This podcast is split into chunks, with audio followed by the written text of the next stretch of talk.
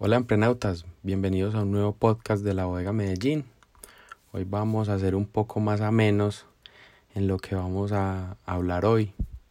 Eh, queremos mostrarles desde otro punto un emprendimiento, todo lo chistoso o todo lo que tenemos que pasar en muchas ocasiones para llegar a ese tan anhelado sueño. Teniendo en cuenta de que un sueño se construye poco a poco, poco, paso a paso. A veces las cosas no las logramos de inmediato y tenemos que ensayar y reinventarnos en muchas ocasiones. Hoy les quiero contar una anécdota que nos pasó cuando iniciamos este emprendimiento de la bodega Medellín. Cierto día conversando con mi mejor amigo por celular una noche, entre la conversación llegamos al tema emprender. Bueno, nos hicimos la pregunta, ¿cómo podemos emprender? Resulta que una amistad de nosotros tenía un local en el Palacio Nacional acá en Medellín. Y cierto día él se ofreció y nos dijo, cuando ustedes quieran lo que necesiten, yo les paso mis contactos eh, para que ustedes compren ropa y si quieren entrarse en el mundo de la ropa, de una, ¿cierto? Él tenía un local de venta al de tal. Nosotros lo visionábamos a una escala más grande y dijimos nosotros queremos vender al por mayor. Resulta que volvimos y lo contactamos y él nos dijo que sí, que de una y listo, nos decidimos a lanzarnos. Hicimos un préstamo para iniciar y listo. Y creo que esa idea se materializó más o menos en 10 a 12 días ya estábamos volando rumbo a Panamá a realizar la compra. Resulta que dos días anteriores llamamos a nuestra amistad. Hey, recuerda que nos pasan los contactos. Él sí, hágale tranquilo de una. Me escriben y yo de una se los paso. Ah, bueno, listo. Nos fuimos. Resulta que antes del viaje lo empezamos a llamar. Nada. No nos contestaba. ¿qué vamos a hacer? Llegamos al país no nos contestaba. No voy a negar que uno se desespera y uno dice, ay, ¿qué vamos a hacer? ¿Qué falla? Pero no nos contestaba. Creo que el día que llegamos lo perdimos, porque nos sentíamos abrumados, no sabíamos qué hacer. Pero fue muy chistoso porque estando los dos dijimos, no, vengámonos a explorar nosotros entre caminar y caminar encontramos a una persona que decía que conocía todos los rotos como le, le decimos vulgarmente. Y nosotros pues al no ver otra opción, vamos, vamos de una. Y empezamos a averiguar y llegamos a lugares, a él sí lo conocían en unos lugares, nos llevó a unas bodegas y listo. Ese es nuestro primer chascarrillo como dicen por ahí.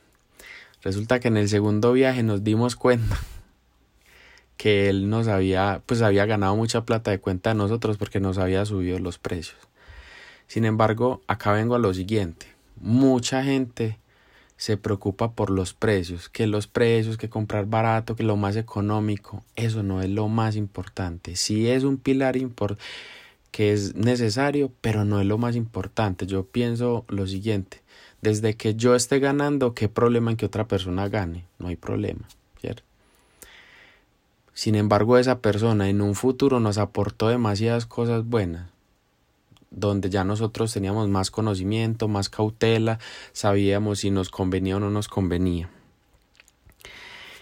Eh, la segunda, el segundo chascarrillo que nos pasó fue eh, cuando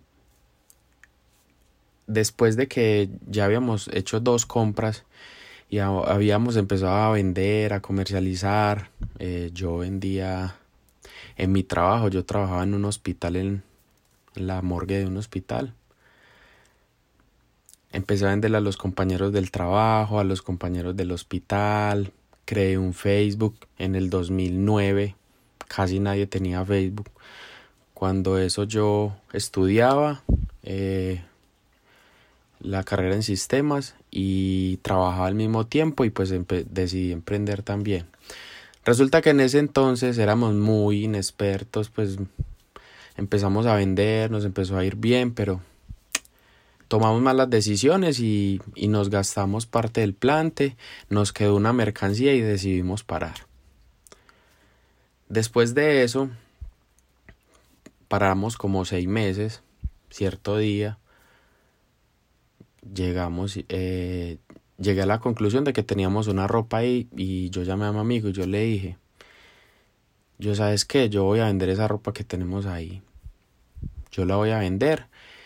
Y si quieres vos, eh, también, o si no, yo la vendo y yo te doy la parte tuya, pero yo quiero seguir vendiendo. Y a mí me gustaría seguir pues con el tema de la bodega Medellín. Y él me dijo, hágale, hágale usted, sigue, siga usted, no hay problema. Y yo, bueno, listo. Resulta que empecé a meterme a foros, a Mercado Libre, por Facebook, a los compañeros, a los amigos. Y me empezó a ir muy bien. Empecé a vender. En el camino me llegaron personas que ahora son grandes amigos, que me dieron la mano, que me apoyaron y que me fueron guiando en este camino que a veces es tan, tan inexplorado o que a veces es tan incierto. Y aquí vamos con la bodega. Nueve años después, aquí vamos. Entonces, ahí pueden ver todo, a veces uno de los tropiezos que uno tiene, porque muchas veces las personas desisten por algo. Les cuento que otro de, de, las, de los chascarrillos pues que nos pasó fue que me pasó a mí pues personalmente después de ya estar vendiendo ropa, resulta que uno siempre quiere más o quiere explorarse otras cosas. Y en uno de esos viajes compré unos GPS. Cuando eso estaba en furor acá en el país los GPS y eran muy famosos los Garmin, pero eran muy costosos. Y bueno, yo me aventuré a traer unos GPS pensando pues que era, como dicen por ahí, el machete. Los traje. Resulta que yo traje los GPS y a los pocos días empezaron a, a, poner las fotomultas. Entonces todo el mundo en su furor quería que los GPS estuvieran las cámaras de las fotomultas donde estaban ubicados.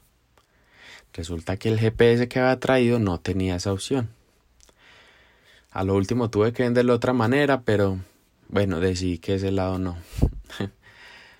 Luego intenté al otro tiempo con unos GPS para las bicicletas por si se te la robaban, eh, pudieras ubicarla donde estaban. Le tenía demasiada fe a ese negocio. Porque a veces uno se desenfoca. Acá hago un paréntesis. A veces nos desenfocamos de lo realmente importante por querer abarcar todo. Entonces traje los GP, los ensayé, los probé, los traje y resulta que esas, esos GPS solamente funcionaban ubicando la antena de celular más cercana. Entonces, a veces ubicaba una antena de celular a 3 kilómetros, a 4 kilómetros, entonces no servía de nada. Al final encontré que ese GPS tenía una funcionalidad de hacerle una llamada y escuchar lo que estuvieran hablando alrededor y lo usamos pues como para vendérselo a los ciclistas pero con esa funcionalidad por si de pronto la cicla se les perdía pudieran saber más o menos dónde estuvieran por la voz. Entonces otro chascarrillo más. Dentro de estos chascarrillos también me sucedió que en una vez mm, yo trabajaba en la morgue de un hospital tenía mi en la oficina pues he intentado dentro de lo que he hecho ser muy amable, eh, una persona bien, entonces los compañeros me, me ayudaban mucho. Fue un cliente a comprar unas camisetas y yo los atendía ahí en la oficina porque no tenía un punto de venta. Al principio yo vendía, eh, entregaba en las estaciones del metro, entregaba eh, en lugares públicos, también a veces llevaba domicilios y en mi trabajo. Resulta que uno de los chascarrillos es que fue un pelado joven y que quería comprar 12 camisetas. Cuando eso, eh, yo cargaba una maleta llena de ropa para que las personas la vieran. Resulta que la persona fue Ah, no quiero comprar 12 camisetas, listo, venga, yo te muestro de cuál estás interesado. Le saqué todas las camisetas que tenía de hombre en el estilo que él quería. Y él las miraba, las sacaba de la bolsa, se las probaba. Le miraba las costuras por dentro, las ponía a un lado y que ya las había escogido. Cuando al rato una que había escogido ponía que no. Resulta que pasaron tres horas todos los compañeros de trabajo mío eran diciendo ya se fue, si compró, no compró, ese qué, si iba a comprar y al final tres horas se demoró para comprar 12 camisetas. Hay personas que son minuciosas para comprar, digamos que es así. Otro de los chascarrillos que me ha pasado de los infinitos que tenemos acá en toda esta historia de emprendimiento es que cuando decidí iniciar creando mi primera marca, que es Membresía Namers, que la empecé a crear en el, en el año 2014, estaba súper ilusionado. Como emprendedor dije, voy a, dar, voy a dar este salto, me voy a arriesgar. Si funciona, genial. Si no funciona, bueno, lo intenté. Y creé Amers. Resulta que hicimos el diseño de la colección, los bocetos, los colores, todo. Y se la pasamos al proveedor. ¿Cómo les parece, emprenautas? Que yo pido contramuestras de esas colecciones y me las entregan bien. Listo, genial. Está todo aprobado, listo, hágale. Cuando me van a entregar la colección, me la entregaron con errores ortográficos. Yo no lo podía creer. Yo estaba que me enloquecía, yo decía, ¿por qué pasa esto? ¿En qué me estoy equivocando? ¿Será que no debo insistir por este lado? La marca es Membership Amers y termina en una S y por ejemplo era la pusieron Amers con C al final, pues o sea, no había lógica. Eh, a veces eh, iban dentro de eso, por ejemplo, Adirondack, que es como algo referente a una montaña en Estados Unidos y pusieron Adirondack. Le quitaron la C y la K. Bueno, fue una cosa de locos que. Que bueno. Todo esos aprendizajes me dejó unos aprendizajes que era ser más cuidadoso, pasar revisiones, no confiarme. Y aquí vamos. Amer ya lleva seis años en el mercado y fue la primera marca propia de ropa de la bodega Medellín. Ya en el 2015 creamos Godbless y en el 2016 creamos Weyastic.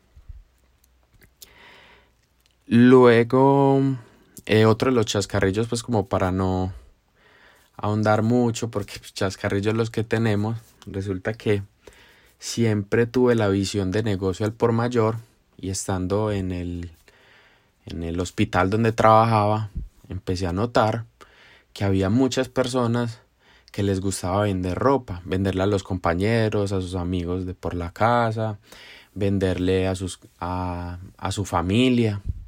Y empecé a seleccionar ese tipo de personas y les empecé a decir, venga, yo les entrego esta mercancía, eh, páguenme la mercancía, lo dejamos en saldo y en ocho días me devuelven lo que no hayan vendido.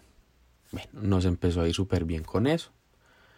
Resulta que llegó una persona que él también vendía, pero nunca quiso comprarme a mí. Y me dijo, ven, yo te quiero comprar a vos. Resulta que me confié. ¿No les parece? Pues me confié y me dijo, listo, hágale de una, yo te compro, pero venga, deme crédito.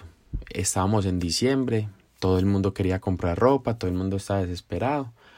Y eso fue como un 22 de diciembre. Él me dijo, yo quiero aprovechar para el 24, hágale. Pero yo no tengo plata porque no me han pagado, me pagan el 30 y yo las voy a vender de acá para el 24, pero yo sé que ya el, 25, 26 yo ya tengo todo eso vendido y yo le pago de una a usted. No sé por qué. Me convenció y le dije, listo. Le fié un millón de pesos. Imagínate mi plante haciendo parte de eso. ¿Y cómo es que este muchacho el 25 de diciembre renuncia? Se me fue la plática, como dicen por ahí. Bueno, emprenautas, espero que se hayan divertido un poco con estas historias y chascarrillos. Eh, hay unas que son muy chistosas, hay otras que no, pero en fin, lo que quiero que ustedes entiendan es que un emprendimiento tiene muchas cosas y que no siempre vas a ganar, vas a ver, van a haber oportunidades donde vas a perder, que te vas a desviar del rumbo, pero todo lo que te pasa en la vida es experiencia y esa experiencia no se compra, esa experiencia se adquiere, te vuelve más sabio. Y entonces es darles una motivación más a que nosotros hemos pasado por muchas cosas. Y sé que al igual que nosotros muchas de ustedes han pasado por más cosas, unas más peores, otras más chistosas, porque inclusive en esto del tema de las ventas nos ha pasado que personas dicen, venga, yo quiero emprender con ustedes, estoy súper interesado, quiero que me envíen toda la información y les enviamos toda la información y, me, y, y nos dicen, no, yo no quiero leer eso, qué pereza. Entonces uno se dice, venga, ¿cómo así? ¿Quieres emprender? pero no quieres gastar un poco de tu tiempo para asesorarte de qué es, para leer, para investigar, para conocer quién es esa empresa que me está ofreciendo, qué puedo obtener yo de ella. Y uno dice, bueno, la gente que está pensando, también nos ha pasado muchas veces que la gente pregunta, eh, ¿cuánto vale?